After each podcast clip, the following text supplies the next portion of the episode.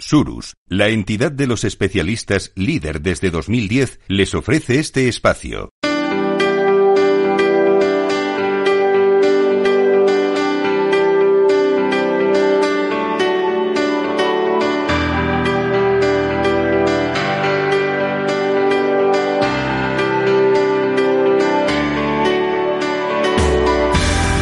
Capital, la Bolsa y la Vida, con Luis Vicente Muñoz.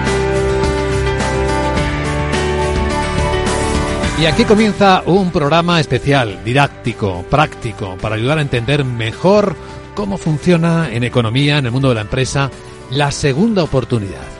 Una segunda oportunidad para empresas que han atravesado un momento difícil y que en lugar de ir a la liquidación, pues pueden encontrar vías alternativas para intentarlo de nuevo. Segunda oportunidad con un equipo de personas sentadas en nuestro estudio que nos van a dar una visión muy amplia, 360 grados, aquí convocados por Capital Radio y por Surus, que está con nosotros como en tantas ocasiones María Díaz, que es socio director de Surus y responsable de insolvencia.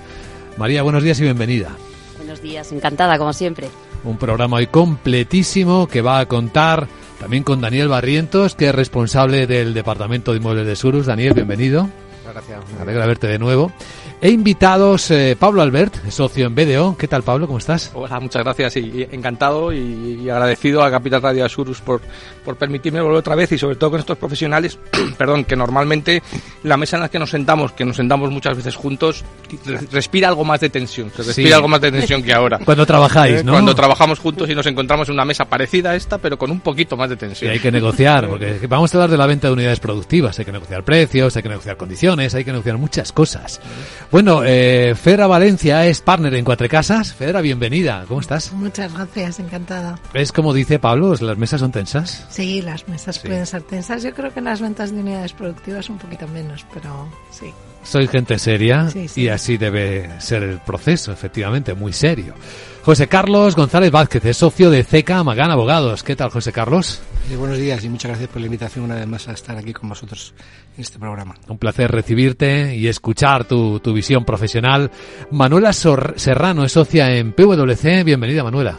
Hola, muchas gracias. Eh, muchísimas gracias por, por, invitarme y sobre todo por invitarme con, con, con, estos compañeros tan ilustres y creo que va a ser muy interesante la conversación. ¿También das fe de que son serias las reuniones, vuestras reuniones de trabajo? Son, son serias las reuniones, pero luego también hay cafés y comidas que son más divertidos. Bueno, vamos a aprender juntos, vamos a aprovechar el lujo de contar con vuestra experiencia en situaciones reales de, de venta de unidades produ productivas. Recordamos que en situaciones de insolvencia empresarial, cuando una empresa deja de ser solvente, la venta de la unidad productiva cada vez es eh, una solución que da mayor protagonismo a la situación como un medio para dar continuidad para que continúe la empresa, para que continúe su actividad económica al tiempo que pueda satisfacer a los acreedores y luego eso que es tan importante, salvaguardar los empleos de los trabajadores siempre que sea posible. Es decir, lograr en una segunda oportunidad la continuidad de una empresa que está en insolvencia o que puede estar en una insolvencia inminente, porque hablamos de los dos escenarios, quien ya está o quien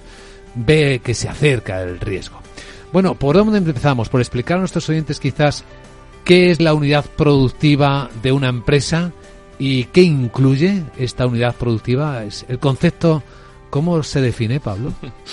Empiezas por la pregunta difícil y por, el menos afortunado de los, de los ponentes, pero allá tú. Para dar emoción. Para dar emoción. Eh, probablemente sea la primera gran discusión, efectivamente, qué incluyes en el concepto de, de unidad de negocio.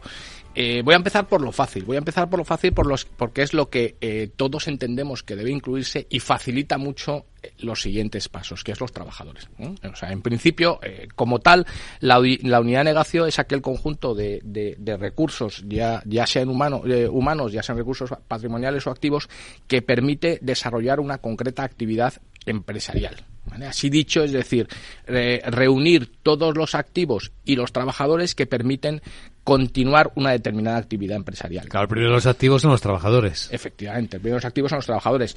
Normalmente, o en, en la mayoría de las ocasiones, la unidad de negocio es he dicho mayoría, bueno, sí, yo creo que en la mayoría de las ocasiones la unidad de negocio es toda la empresa, es decir, eh, una empresa de una empresa de sillas, pues es toda la empresa, toda la, la factoría de sillas, la red comercial, etcétera, etcétera. En ocasiones lo que eh, se ve es que la salvación pasa por vender precisamente, por transmitir solo una parte de esa unidad de negocio. Mm, me lo invento, la factoría de Sevillas, eh, de, perdón, de sillas en Andalucía. Sí. Eso es lo que intentas vender. Entonces, a partir de ahí, ¿qué hay dentro? Desde luego, el capital humano, que es lo fundamental, y decidir efectivamente qué, qué parte de ese capital humano puede, puede, puede mm, unirse al nuevo proyecto y luego pues, pues fundamentalmente los activos, los contratos de arrendamiento, en su caso las naves, las, la- los leasing de maquinaria, etcétera, etcétera. Hacía así con la cabeza afuera y dice, sí, los trabajadores son un activo, pero quizás a veces no son los más importantes. Hay No. otros que podrían serlo, ¿no? A, a ver, a- ahí hubo muchísima discusión en, en las resoluciones judiciales. Al final, yo creo que la unidad productiva ha sido algo que ha sido creación de los jueces y el legislador ha ido siempre detrás de, de, de, de- de los jueces en la toma de decisiones. Y una de las cuestiones que se discutió durante mucho tiempo es si la unidad productiva necesariamente debía incluir trabajadores o no.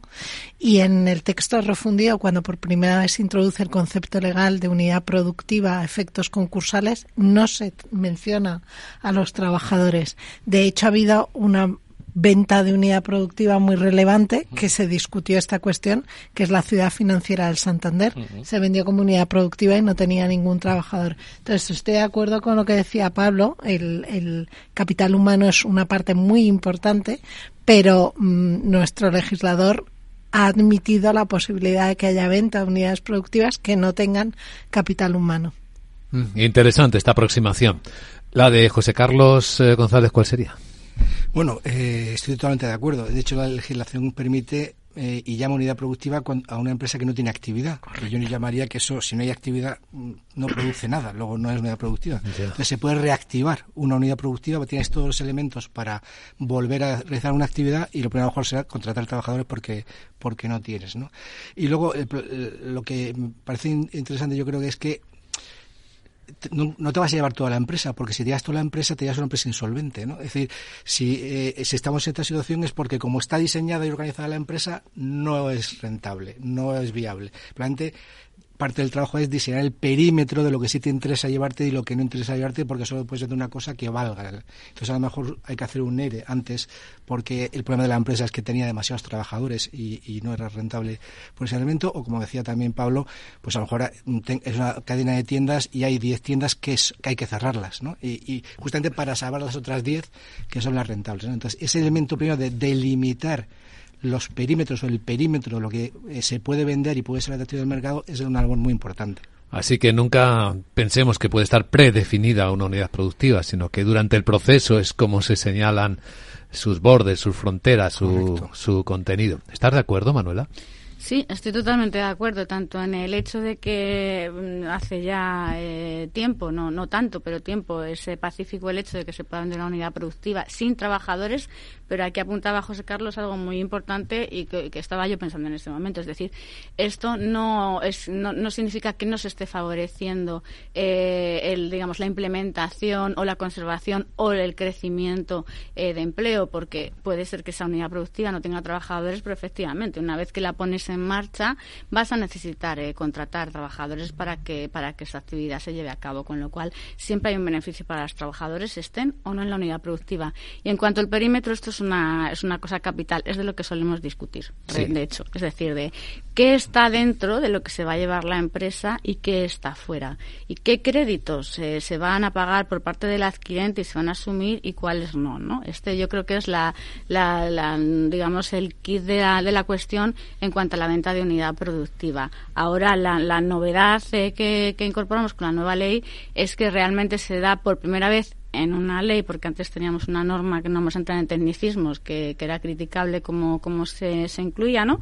Pero en una ley, eh, ya sin esos problemas, nos dice que la competencia para eh, autorizar finalmente eh, que el perímetro que, el comprador y vendedor han, diseñado es aceptable, es el juez del concurso, ¿no? Y esto nos ha dado bastante vida a las personas que nos dedicamos a, realizar estas actividades eh, al final de money y de, de compra-venta de empresas en, insolvencia. Hmm. Vamos a profundizar en todo esto una vez que hemos definido, yo creo que bastante bien, el concepto de unidad productiva y dónde están efectivamente los márgenes eh, variables. María, ¿por dónde continuamos? Pues como bien dices, una vez definido ya lo que es la unidad productiva y cómo se delimita ese perímetro, eh, metiéndonos ya en lo que es la venta, que es de lo que venimos a hablar, eh, la reciente reforma concursal eh, incluyó una serie de modificaciones que afectan directamente a la venta de la unidad productiva. A mí me gustaría que, nos comentarais vuestra opinión en cuanto a si los cambios que se han introducido son positivos, se están ejecutando o, qué opinión tenéis al respecto, ¿no? Empezamos, o seguimos el orden por Pablo de nuevo. Insistís. ¿eh? Mira, eh, con las leyes se pasa en este país eh, que en este país somos todos seleccionadores nacionales, todos tenemos nuestra propia selección, mm. somos médicos y, recetamos en el ascensor y eh, además todos, todos somos legisladores, es decir, todos cambiaríamos algo de la ley, pondríamos una coma más, pondríamos un bis, un artículo bis y tal. Dicho esto, yo creo que, existe un, consentimiento generalizado de que la ley es buena, es decir, tiene un espíritu bueno, ya digo, cambiábamos cosas y seguro que probablemente el problema es la flexibilidad que da la ley, que viene, la importa de fuera y en el país de Lazarillo de Tormes importar esas figuras no es, no es del todo fácil, pero, pero, pero, pero es buena. Entre otras cosas es buena porque efectivamente yo creo que adapta la, o trata de adaptar la realidad de la venta de la unidad de negocio eh, eh, dentro de una ley, lo cual no es fácil, pero es verdad que lo intenta y, como, como bien decía Manuel Lantas, ya lo incluye, ya no hay que discutir si está admitido o no está admitida, es decir, eh, probablemente el, punto más positivo de la ley en cuanto a la venta de unidad que tú comentas, María, es eh, la concreción. Es decir, ya sabemos que la venta de unidades es, es, válida, ya tenemos una serie de artículos, una serie de legislación, perdón, que luego discutiremos con el, con el juez, pero ya nos ha concretado. Ya tenemos claro que el legislador y por tanto y consiguientemente el juez eh, es, es, es favorable a la venta de la unidad de negocio, es decir, lo considera como una salida razonable para una situación de insolvencia que comentabais vosotros, y por tanto todos estos puntos son positivos.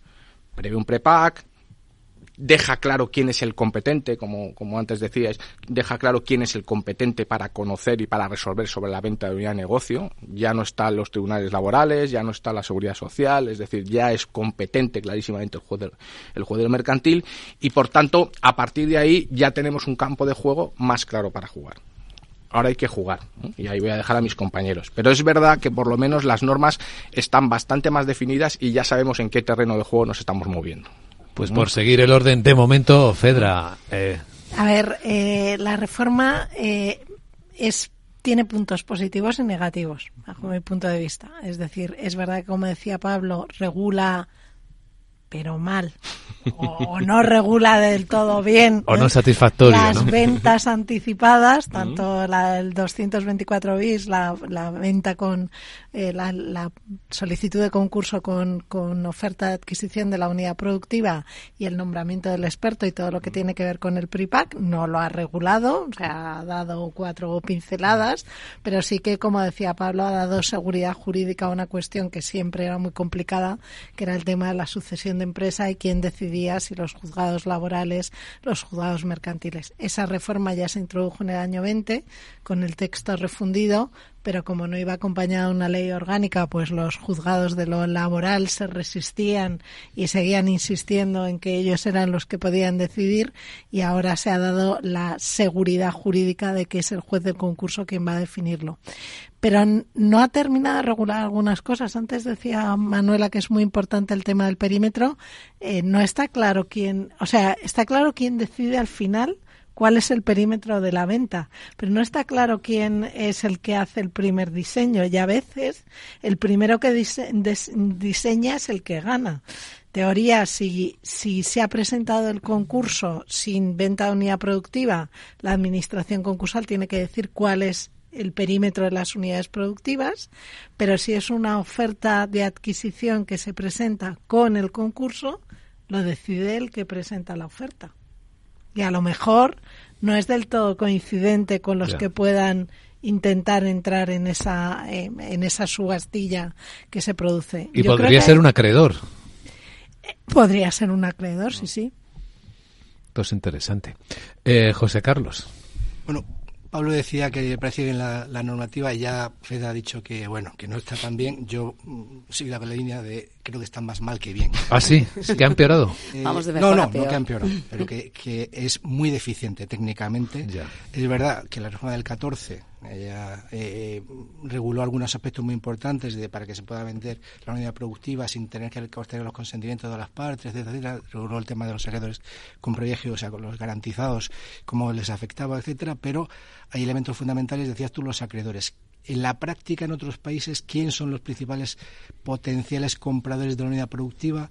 Lo que aquí llamamos personas especialmente relacionadas, que son los que ya conocen el negocio, los propios socios, los administradores. Hasta los trabajadores, Los trabajadores, pues menos los trabajadores, que se le ve con, buen, con, buena, eh, por el legislador, de manera ah, atractiva que, puedan ser ellos, aunque luego no le favorece nada que lo quieran tampoco especialmente.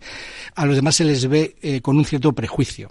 Eh, por hecho de ser insider y y, se han puesto unas normas que lo que hacen es que esas personas no hagan ofertas, eh, con lo cual el precio que se va a obtener al final es peor para los acreedores, ¿no? porque va a ser un precio infraóptimo. ¿no?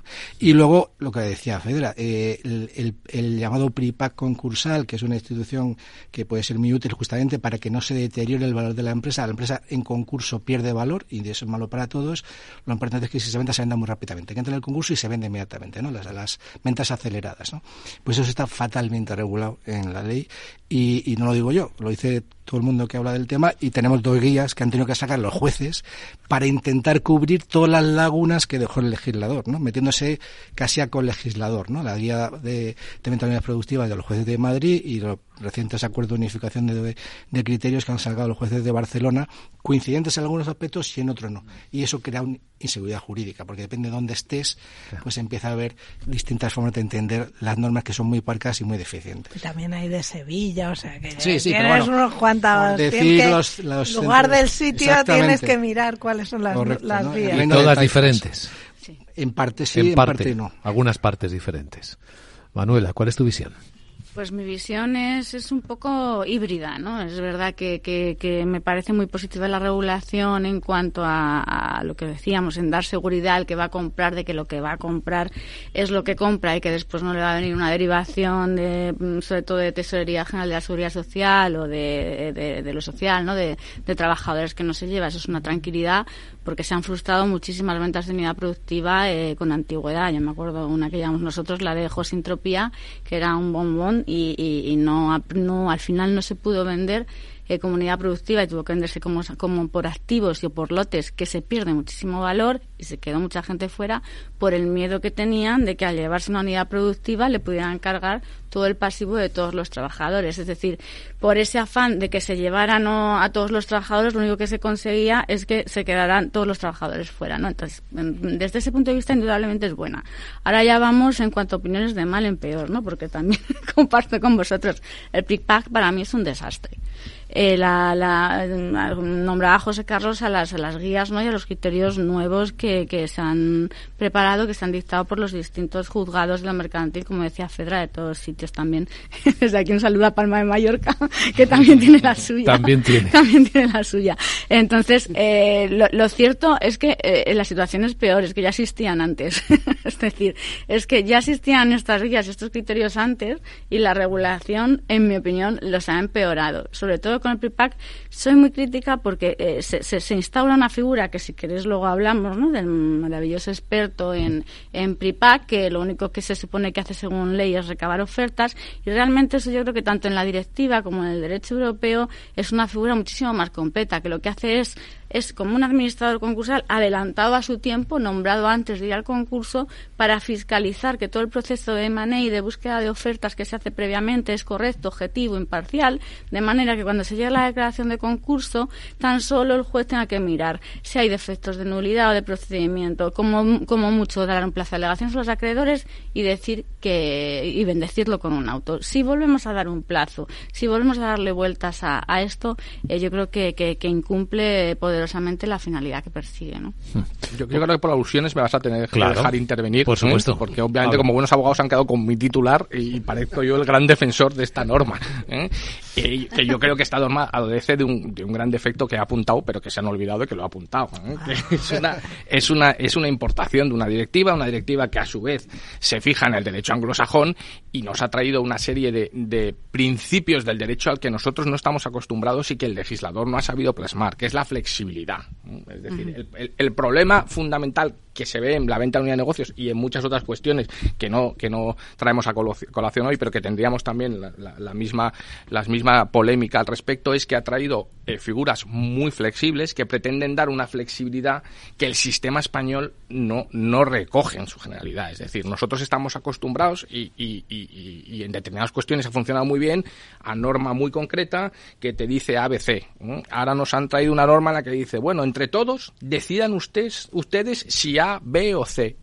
Y luego el juez, si es posible que no decida, pero si tiene que decidir que sea finalmente el que decida A o B, C. Claro, eso evidentemente en el país del azarillo de Tormes, que he insistido y os habéis olvidado, crea muchos problemas y queda todo esto que nos hemos encontrado. Es decir, las no concreciones en- en- se, se convierten en problemas que al final se judicializan y el sistema se nos complica mucho más de lo que debía eh, o de lo que pretendía la ley. O sea que la picaresca está ahí siempre en estos casos también.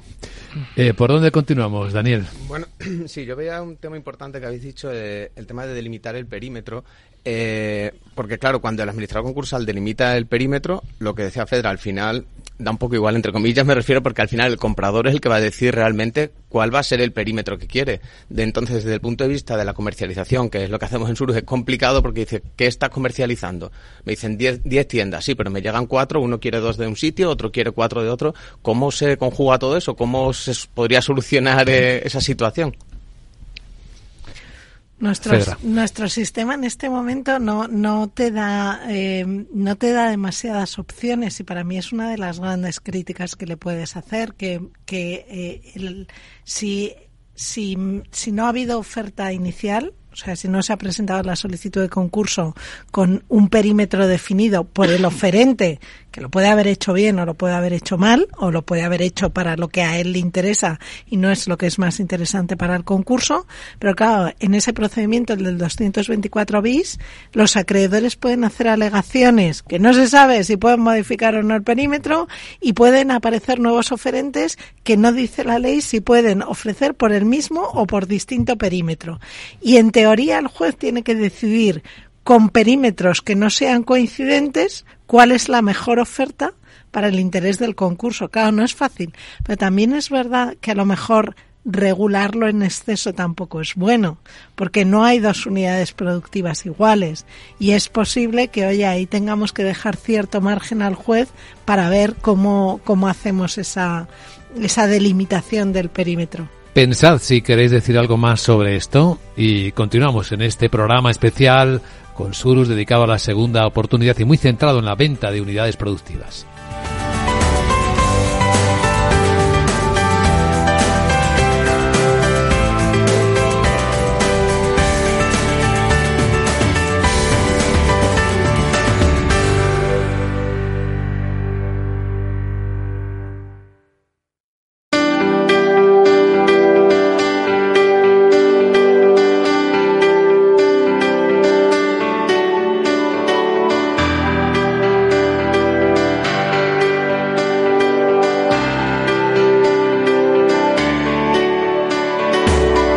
Segunda parte de nuestra mesa debate en Capital Radio sobre la venta de unidades productivas.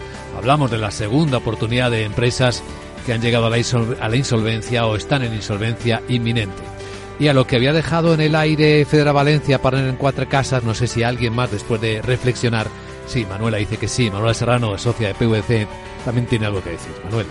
Sí, no, un poco es que lo estábamos comentando antes, o sea que yo creo que, que- que tenemos que decir todos ¿no? al respecto que el problema mayor, eh, lo estamos diciendo fuera de micrófonos, es cuando realmente tienes una oferta ya planteada y entras en un proceso competitivo porque la ley te da esa oportunidad. Y entonces, bueno, hay el administrador concursal, que es el que un poco dirige ese procedimiento, eh, tiene que elegir. Sea, porque a veces elegir no siempre es bueno, ¿eh? Poder elegir, que siempre elegir es bueno. A veces tienes problemas. Porque, no solo es una subasta de precio, claro, hay que tener en cuenta más elementos de valoración. Efectivamente, es que hay gente que apuesta por llevarse a más trabajadores, hay gente que se lleva menos trabajadores, pero a cambio te paga más precio.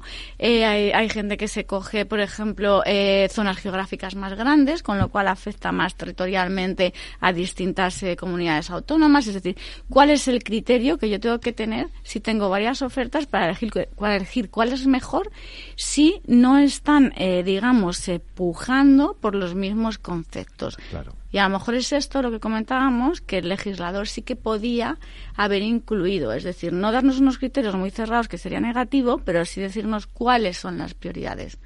Eh, que tendríamos que atender para elegir entre distintas eh, ofertas competitivas que no tienen nada que ver unas con otras. Acordaros que eso fue lo que pasó en Abengoa. Sí. El año pasado fue todo eso, la discusión del perímetro. ¿Qué pasó?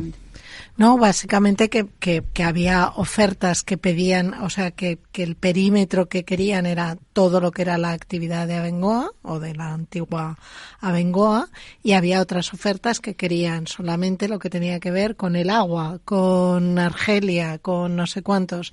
Claro, al final eh, la ganadora, la oferta ganadora fue una que ofertaba por todo el perímetro, pero yo creo que porque se intuye que el juez dice, jo, es que no sé si Acciona que me está pidiendo la unidad de agua, creo que era la unidad de agua la que quería Acciona, realmente con eso sacaría más vendiendo esas unidades productivas por separado que en todo el conjunto. ¿Y el juez sigue seguir los criterios del administrador concursal en ese tipo de elecciones?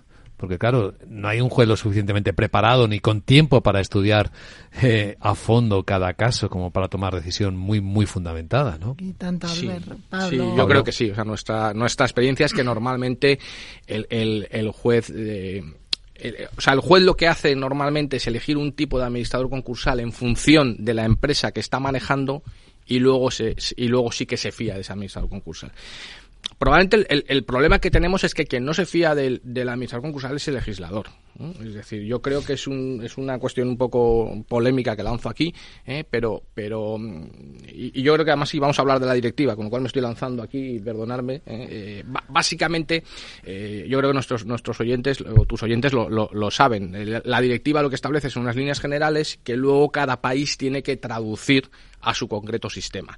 Entonces, la directiva sí que figura, eh, sí que sí que establecía la figura del, del monitor, en principio es, es la, la, propuesta. La, la, propuesta perdón, de directiva nueva, lo que establece es el monitor, es decir, es la persona que estábamos hablando, alguien que conoce el mercado, que es especialista en el mercado, que es capaz de valorar, oye, mejor dividir el acción, eh, que Acciona se quede el agua y que estos señores que trabajan en Argelia se queden en Argelia y tal. Nuestro temor, porque ya nos ha pasado en las anteriores transposiciones de directivas es que el legislador no tome esa parte eh, con demasiado interés. Porque, y aquí probablemente es verdad que el, que, el, que el, histórico tiene razón, es decir, la figura de administrador concursal no es algo que en nuestro país haya sido demasiado valorado o demasiado prestigiado probablemente yo creo que antes de la reforma del, del, ya del 2004 y luego del 2016 yo creo que la cosa ha cambiado favorablemente. Pero es verdad que es una figura que no tiene prestigio en nuestro país que no es lo que pasa en los países anglosajones porque realmente lo que tendría sentido precisamente porque lo, por lo que tú dices, eh, porque el juez al final se va a fiar del administrador concursal, es que el administrador concursal, llamémosle experto en, en venta de unidad productiva, como queramos, tenga la suficiente capacidad como para decir, oye, yo cojo todo lo que tengo, cojo todas las ofertas, las valoro, incluso me lanzo al mercado, eh, pregunto por ahí y, eh, y, y propongo al juez algo que sea razonable, que no tiene por qué coincidir con el perímetro inicial, ni con el perímetro de un acreedor, ni con nada, es decir, junto a todos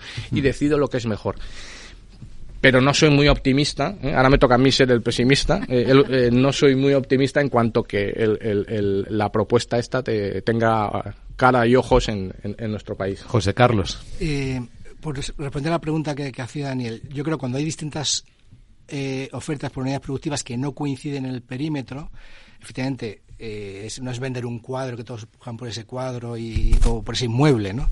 Eh, de todas maneras, sí da, yo creo que sí da la ley algún criterio. Que eh, primero, no nos olvidemos que aquí lo que buscamos en el concurso en general es la finalidad solutoria, es decir, que los acreedores sufran lo menos posible o sean lo más satisfechos posible. Por tanto, si es mejor eh, coger estas dos ofertas que vendiendo por separado sacamos más precio y pagamos más y al final están más satisfechos los acreedores que si cogemos una que lo coge todo pero que al final cobran menos, debemos de preferirse. De hecho, el legislador da un criterio.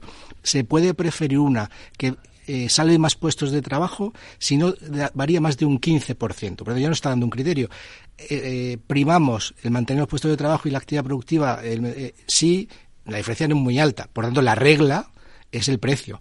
Y la excepción es solo para este caso y con un límite del 6-15%. ¿no? Y luego hay otra regla que es fundamental, que es el mejor interés de los acreedores. Aquí no se trata de mantener unidades productivas por mantenerlas cuando es antieconómico. Es decir, si cerrando la empresa y vendiendo por lote los bienes sacamos más activo, o sea, más precio y, damos más satisfacción, pues eso es lo que hay que hacer. Y eso, por ejemplo, los jueces de Barcelona lo han dejado muy claro en sus criterios, ¿no? Es decir, hay que, hay que ver el escenario alternativo de la liquidación individualizada y si es mejor cerrar la empresa porque esto no tiene por dónde salvarse y vender el inmueble porque van a hacer un hotel y hay una buena oferta de alguien que quiere rehacer ese hotel en ese, y, y, etcétera, etcétera, pues y esos dan más satisfacción, ese debe ser el criterio. ¿no? Entonces, esa es, la, esa es la labor que tiene que hacer la Administración, es valorar, tiene que informar sobre todas las ofertas dar un, y dar su opinión y mojarse, y el juez yo creo que se deja guiar por el experto que ha elegido, porque lo ha elegido él por lo que da confianza. ¿no? Sí, lo, lo, que es un poquito complicado es la comercialización de eso, porque claro. ser distinto, claro, no estar eh, poniendo a competir a distintos interesados sobre un mismo perímetro delimitado. Entonces ahí es donde, desde el punto de vista nuestro, digo, de su, al hacer la comercialización es, es donde vemos la parte más, más compleja. Claro, hay que verlo todo. Más temas, eh, María, de interés sobre sí. esto que estamos hablando. Eh, volviendo un, un paso un, atrás. Eh, habéis nombrado en varias ocasiones el prepack. A lo mejor nuestros oyentes no saben lo que es el prepack, ¿no? Y mm, bueno, creo que todos estamos de acuerdo que el adelantar la venta de la unidad productiva es positivo, porque al final es algo que está en mejores condiciones y al final se alarga. Es el principal problema que hemos tenido, yo creo, en España en, estas situaciones.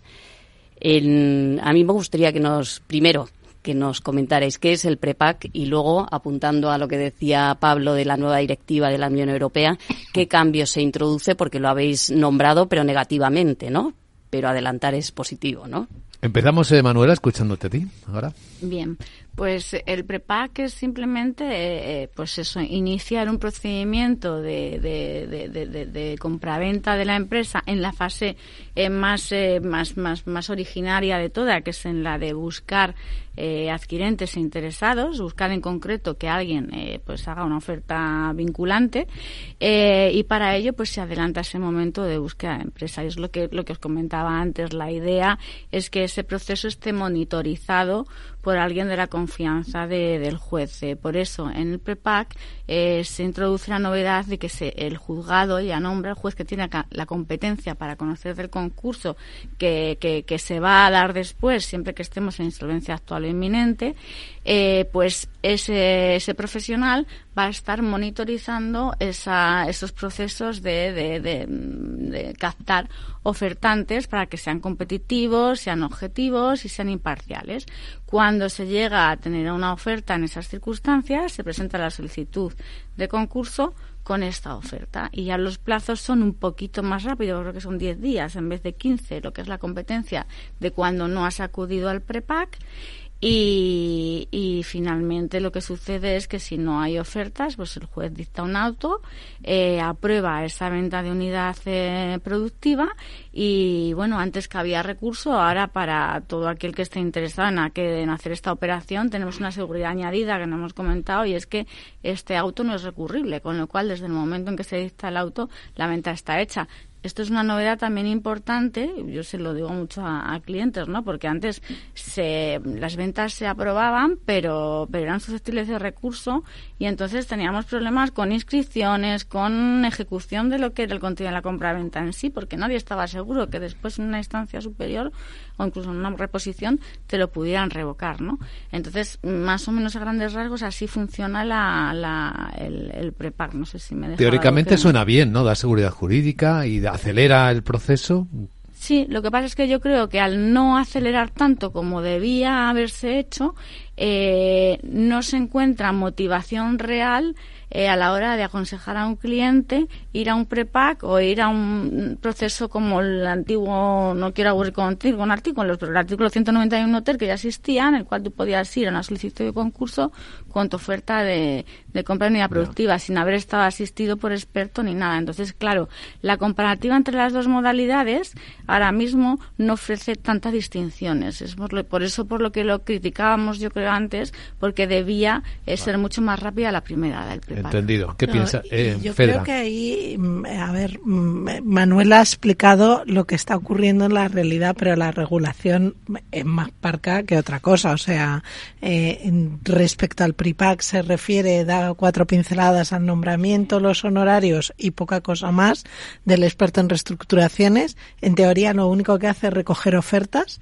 El, el informe al que se refería Manuela lo haces cuando has presentado la solicitud de compra con eh, eh, la solicitud de concurso, pero eso no tiene que ocurrir así. Ya han sido los jueces, como decía antes José Carlos, los que han tenido que ir cubriendo las lagunas que el legislador no ha querido cubrir. Yo creo que la buena de la propuesta de directiva es que está mucho mejor regulada. Hay una fase preparatoria, hay una fase ejecutoria, se tiene claro qué tiene que hacerse en la fase preparatoria, qué tiene que hacerse en la, en la parte en la, en la fase ejecutoria, cuáles son los criterios que se tienen que decidir, lo que antes decían del interés de los acreedores, ese, esa regla está en la propuesta de directiva, pero no sabemos cuándo la aprobarán. José Carlos. Sí, eh, parece que no se va a aprobar. porque en tiempo, sabemos que se acaba la legislación eh, del Parlamento Europeo en mayo-junio y las negociaciones están muy lentas y parece que esa directiva no va a salir en esta legislatura, me temo, ¿no? Y efectivamente sería para nosotros sería bueno si sale ese, ese título, ¿no? Hay otros que mejor que no salgan eh, y que de hecho no van a salir seguro porque ya el de la microempresa España ha demostrado que es un desastre y le han decidido que lo, que lo eliminan de, de, esa propuesta directiva si saliera, ¿no? Pero en cinco meses es complicado. Efectivamente, es muy importante, como, como decía María, eh, eh, vender rápido la unidad productiva porque pierde valor y por eso anticiparse es bueno. Y por eso el PRIPAC lo que hace es que sin concurso ya mm, hacemos todo el trabajo para llegar con un proceso competitivo. Porque antes lo que decía ella de que estaba en la ley anterior el, procedimiento abreviado ¿no? del 191 TER, que era que tú llegas con una oferta vinculante que se venda rápido. ¿Qué pasaba ahí? Que el juez sospechaba. Dice, ¿Cómo llega aquí el deudor? Y ya tiene uno que le va a comprar. ¿Quién es este? Su primo. Es el de por detrás que quiere dejar un puff aquí, no paga nadie y se lleva la empresa por dos duros. Entonces, no era, no era rápido. Porque dice, no, vamos a abrir un proceso, esa oferta está ahí, pero a ver si buscamos otras ofertas, tal. Entonces, eso es lo que ralentiza. Entonces, el prepago lo que evita es eso. Ya no hay sospecha porque hay una persona que ha monitorizado ese proceso, que demuestra que es un proceso competitivo, transparente, donde se ha buscado mejor oferta y por eso cuando llega vendemos rápido, ¿no? ¿Qué pasa? Que España se ha regulado tan mal que es mejor ir con una oferta vinculante sin prepack porque eh, sí, pueden venir otras ofertas, hay 15 días para otras ofertas. ¿Quién puede hacer una oferta para comprar una empresa en 15 días? Entonces, no, tengo, no me tengo ningún miedo de que lleguen ofertas porque va a aprobarse la mía porque en 15 días nadie va a presentar la oferta. Entonces, de esa manera está tan mal regulado que el prepack en España ahora mismo es un fracaso, no se utiliza, ¿no? Entonces, habría que reformarlo, pero sin esperar la directiva, por favor, eh, que también podemos hacer cosas sin que vengan de Europa y cuando están mal hechas y es opinión unánime, pues deberíamos de mejorarlo en la línea de, de lo que está la propuesta, pero sin esperar a, una nueva legislatura para que se apruebe esa directiva. Sí, veo que hay mucha unanimidad en esta visión. Pablo Albert. Me miras cuando hay unanimidad, miras sorprendido. Por si acaso. Vas a discrepar. No, no, no. En este, en este caso estoy absolutamente de acuerdo con, mis compañeros. Soy pesimista en que el, legislador español entre a, entre a regular esto si, no, hay una, ¿eh?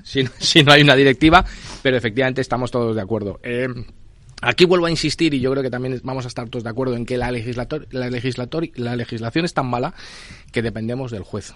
Eh, eh, al final todos nosotros probablemente tenemos la, la, experiencia buena o mala dependiendo del juzgado en el que caiga. Eh, y es, es, muy crudo lo que estoy diciendo, pero yo creo que, es decir, yo digo yo porque yo lo he vivido, pero seguro que mis compañeros también. Yo he tenido aprobaciones de venta de unidad de negocio en el AVE en un 27 de julio porque eh, la jueza en este caso eh, estaba absolutamente informada, eh, sabía perfectamente, confiaba en el administrador concursal, etcétera, etcétera, y el 27 en el AVE dictó el, decir, oye, te lo mando porque efectivamente necesitamos que esto se venda ya porque en agosto morimos, es decir, que luego todo agosto es inhábil. ¿Quién iba en el AVE, la jueza o tú? Los dos? La jueza. La jueza. no, yo no iba con la jueza. Eh, cariño, yo nunca iba con la jueza en una vez. pero, pero, eh, eh, es así. Y otros juzgados, que evidentemente ninguno aquí vamos a dar nombres, aunque probablemente lo sepamos, en el que es imposible conseguir eso y por tanto pasa agosto o pasa un mes más y la unidad te mueve. Y eso es lo que yo estoy absolutamente con José Carlos, que todos estamos unánimemente que queremos, que queremos cambiar pero, pero, pero sí que llego a la parte positiva que decía Fedra. Es verdad que como la legislación es mala, yo creo que todos los operadores del mercado estamos haciendo esfuerzos, y lo digo de verdad y sinceramente, para efectivamente buscar mecanismos que hablaba Manuela, para, oye, todos tenemos claro que o hacemos esto rápido o, o esto no se salva, vamos a intentar hacerlo, salvarlo y de vez en cuando funciona. Sí, Lo, lo que estáis haciendo muy bien es exprimir a fondo, como está ahora mismo, eh, la escena de la venta de unidades productivas. ¿Qué más temas importantes, María? Mm, A partir de ahí, bueno, pues eh, con todo lo que hemos tratado, a mí me gustaría que nos comentaras, Fedra, que, cuáles son los pasos a seguir en la venta de la unidad productiva y, y cómo llegar al éxito cuando una, cuando una compañía inicialmente sí tiene posibilidades de continuidad. Vamos a lo práctico. Pues a ver, esto no es fácil.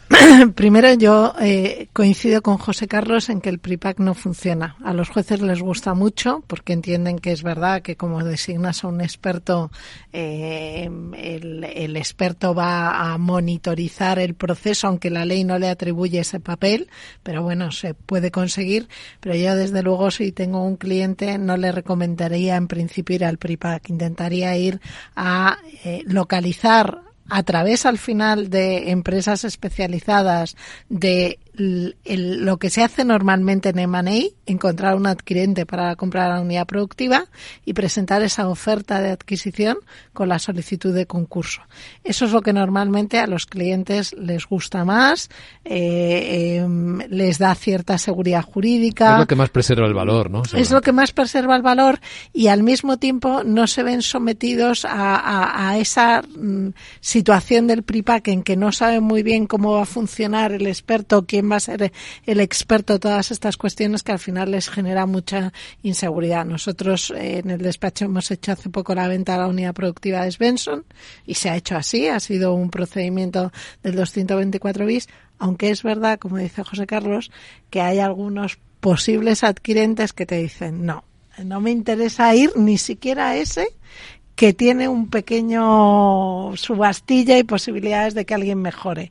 Vamos directamente a la autorización del juez en el concurso, lo cual a los jueces les molesta porque no saben si realmente se ha buscado al mejor postor, por Claro. decirlo así, pero también es verdad que, eh, que en el mercado esto también pasa. Es decir, que cuando haces una venta de money normal, no pones en el país mm, se vende empresa. ¿eh? Normalmente contratas a un banco de inversión, contratas a un experto que hace una búsqueda de ofertas entre posibles interesados y yo creo que cuando ese proceso se ha llevado a cabo, pues oye, también debería darse la oportunidad a la venta de esas unidades productivas. No sé si he contestado a tu pregunta. Sí, perfectamente. Lo que quería es más eso a, a que dependiera solo del juez, ¿no? Que también hay. Sí, eh, José Carlos. la- lo novedoso pa- para mí que ha sido de la lectura de los criterios de los jueces de lo mercantil de, de Barcelona es que eh, la ley parece que el pripacker o ese experto lo nombra al juez teóricamente con discrecionalidad y los jueces de, ma- eh, de mercantil, por ejemplo, de Madrid entendían que lo hacen ellos, que lo único que puede hacer el, el- el solicitante, que es la empresa que, que, está en dificultades y que quiere vender, es decir, si prefería a alguien con los, con los requisitos de administrador concursal o de experto en reestructuraciones y tal. En Barcelona dicen que puede proponer un nombre. eh, y si reúnen los requisitos, el juez va a nombrar a la persona que el propia, eh, la propia empresa eh, considera adecuada para hacer esa búsqueda. Y eso a lo mejor le da una cierta oportunidad, porque también lo que les pasa a las empresas que ven que tienen que, que- que ir al concurso y vender la unidad productiva es tener un cierto control del proceso y no que saber en qué jugado cae, qué juez y qué, a quién se le ocurre al juez nombrar y a ver si me malvende la empresa o hace una oferta que al final perdemos valor todos. ¿no? Entonces, de esa manera, a lo mejor, eh, es una interpretación un poco subgenis de los lo mercantil, pues tiene una, una posibilidad de que se utilice el PRIPAC. Pero como está ahora mismo, yo creo que que no lo vamos a ver. De hecho, yo no he visto ninguna. No sé si vosotros habéis tenido alguna de pre-pack, pre-pack en la práctica. yo he visto una en Barcelona, pero... pero yo, ninguna hasta ahora había visto. ¿Manuela? No, yo con, todo el cariño a los, por supuesto, a los jueces de Barcelona y a José Carlos, pero eso ya más que una interpretación es, es algo que va en contra de la ley, porque sí que la ley dice claramente que es el juez el que el que nombra al experto... Pero nombra, a propuesta. Nombra, pero, pero... Es como el experto en reestructuraciones, optan por ese modelo. Sí, bueno, pero eso es como aquel que dice, pues también lo hago con el administrador concursal, ¿no? Entonces, bueno, esto ya es una aplicación eh, un poquito, eh, pues eso, poco estricta, ¿no? De lo que de lo que realmente dice la ley. Igual que con el experto en reestructuraciones, esto es todo lo contrario, ¿no? El experto está claro que lo que lo que lo proponen eh, los acreedores y el juez poco puede decir, ¿no? Pero aquí se supone que, que, debía ir por, por, por, el otro lado, ¿no? pero bueno, también simplemente añadir que estoy totalmente de acuerdo con lo que decís en cuanto a la directiva y, y, yo sí que pienso que los jueces en esta labor de interpretación y adaptación de los criterios y, y demás acuerdos a los que llegan harán suyos, harán suyas las partes positivas que la propuesta de directiva está incluyendo. Es decir, no tiene mucho sentido que en los pocos casos en que está funcionando el experto en prepack, eh, cuando llegue el concurso, pues el juez diga, no, pues ahora, ahora no, ahora voy a nombrar a otra persona, o ratifico o no, o que se haya nombrado al experto en reestructuraciones, que yo sí creo que es algo que la ley se deja ahí por error, eh, y, luego como el experto en reestructuraciones no puede ser administrador concursal, pues se le quite de, se le quite de en medio, ¿eh? porque no nos olvidemos que el, prepack está previsto, por lo menos, eh, así lo contempla la ley, para casos de propuesta de o sea, de, probabilidad de insolvencia también, y que en probabilidad de insolvencia no se va a concurso, porque no se da el presupuesto objetivo de la insolvencia, y que en esos casos se podrá vender una unidad productiva, se podrá utilizar un experto en prepack, que será el de reestructuraciones, pero el que compre nunca va a tener los beneficios de delimitación del perímetro que va a tener el que lo haga por, por medio de un concurso, ¿no? Sí, sobre todo de no asunción de determinadas obligaciones. Yo creo que hay que darle una vuelta a lo de los jueces de lo mercantil en cuanto a la propuesta de un experto para recabar ofertas, porque en el sistema inglés es así como funciona y funciona muy bien. De hecho, toda la figura del PRIPAC la importan desde allí. Los otros que tienen PRIPAC creo que son los holandeses y ahí sí que tienes un síndico predesignado o una cosa por el estilo. Y hay otra cosa que a mí me ha llamado mucho la atención de la guía de los jueces de lo mercantil y es que parece que también también van a exonerar a las personas especialmente relacionadas, lo que tú decías antes, que es el gran problema, pero yo creo que eso no pueden, porque la ley, o sea, claramente dice que, que no se puede, la, la facultad que ya que tenían previamente ya no está, o sea, claramente se dice que las personas especialmente relacionadas no las van a exonerar, pero oye, ahí lo dejan. Sí, sí, pero yo creo que ahí efectivamente llama un poco más allá de lo que pueden ir. Ahí para que nuestros oyentes a lo mejor lo entiendan, es si la unidad productiva la compran las personas especialmente relacionadas, los socios y, directivos, lo que dice la ley es que en ese caso las deudas antiguas serán asumidas por la nueva compañía. Mm y curiosamente los jueces de un mercantil de Barcelona dicen que no, pero efectivamente bueno no no, lo terminan de decir podrían dicen que lo podrán estudiar podrían estudiar el exonerar, pero efectivamente como dicen mis compañeros la ley no lo permite. Pues menuda diferencia de resultados si es lo uno o lo otro. Bueno, nos queda un, un último punto, Daniel. Bueno, que eh, quería saber también cuáles son los beneficios que pensáis que tienen los compradores de unidades productivas, los beneficios que pueden encontrarse. Uy, lo, lo piensan mucho. No, no, no, yo creo, a ver, yo siempre, yo siempre explico cuando alguien me pregunta sobre la compra de unidades productivas que esto es como una compra de money en el sentido de que compras una actividad con la gran ventaja de que eliges los contratos que te quedas y los que no y al determinar el perímetro determinas también los activos, los trabajadores que te puedes llevar. Todo eso dejando en teoría todas las obligaciones, todas las deudas antiguas en, en, en, en la liquidación en el concurso, no te las llevas. Mm, al final yo les digo, aquí no hace falta hacer due diligence. La única due diligence que hay que hacer, la due diligence es el examen de las posibles responsabilidades de los activos que te llevas, la única due diligence que tienes que hacer es la due diligence laboral. Para ver los trabajadores que te llevas. Esa es la ventaja. Eh, que te es- ahorras eso. Esa es la ventaja porque todo lo demás, oye, el contrato, si no te gusta el contrato, no te lo llevas. Puedes decidir subrogarte o no subrogarte. Y si decides llevártelo, la contraparte no tiene posibilidad de oponerse a la, a la cesión de ese contrato. Con lo cual, realmente tiene muchos beneficios para, para los adquirentes de unidades productivas y yo, como decía Manuela, creo que en probabilidad de insolvencia no funciona igual, igual que no funcionan los planes de reestructuración, porque no se produce ese efecto legal de puedo elegir. Es que esto al final es cherry picking de verdad. Elijo este contrato, este activo, cuando haces tú el perímetro de la unidad productiva. Manuela. Una cosa importante es que, bueno, la propia Ley General Tributaria ya tenía establecida que en este perímetro que tú eliges no tienes por qué meter la deuda tributaria, con lo cual tú estás comprando y estás comprando, yo como digo en la universidad, la chicha, ¿no? Lo de dentro de la empresa, no la sociedad, y dejas fuera deuda tributaria que a veces puede ser abultada y, y con todas las de la ley no hay ningún problema. Esto también genera ciertos, pro- ciertos eh, pues bueno, como todo, ¿no? No todo el mundo está contento siempre. Otra de las deudas que, aquí abre un melón importante, ¿no?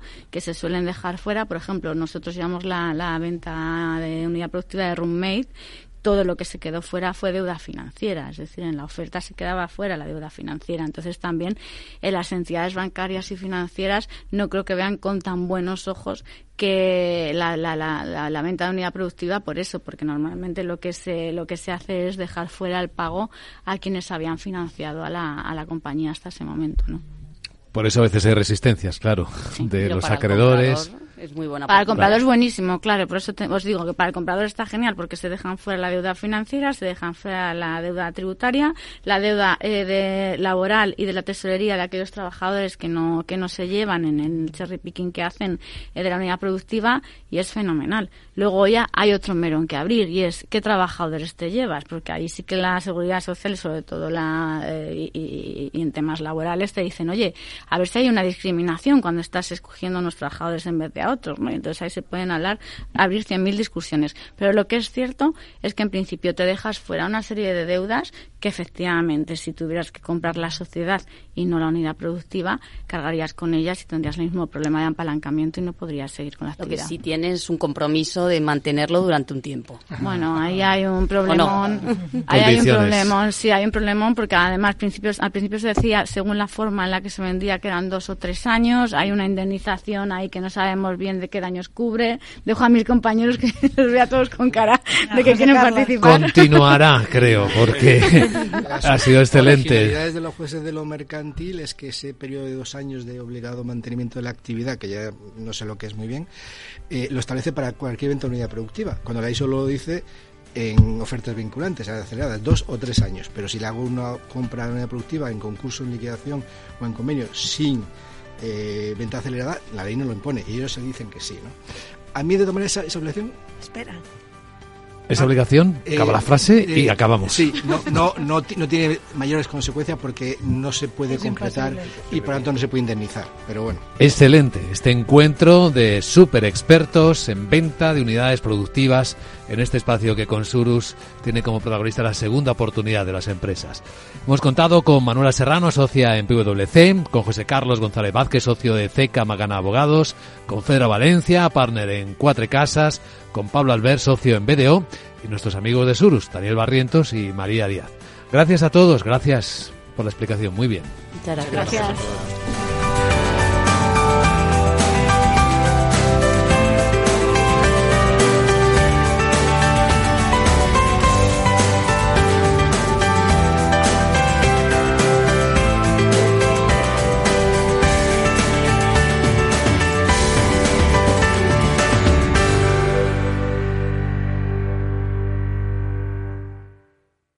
Surus, la entidad de los especialistas líder desde 2010, les ha ofrecido este espacio.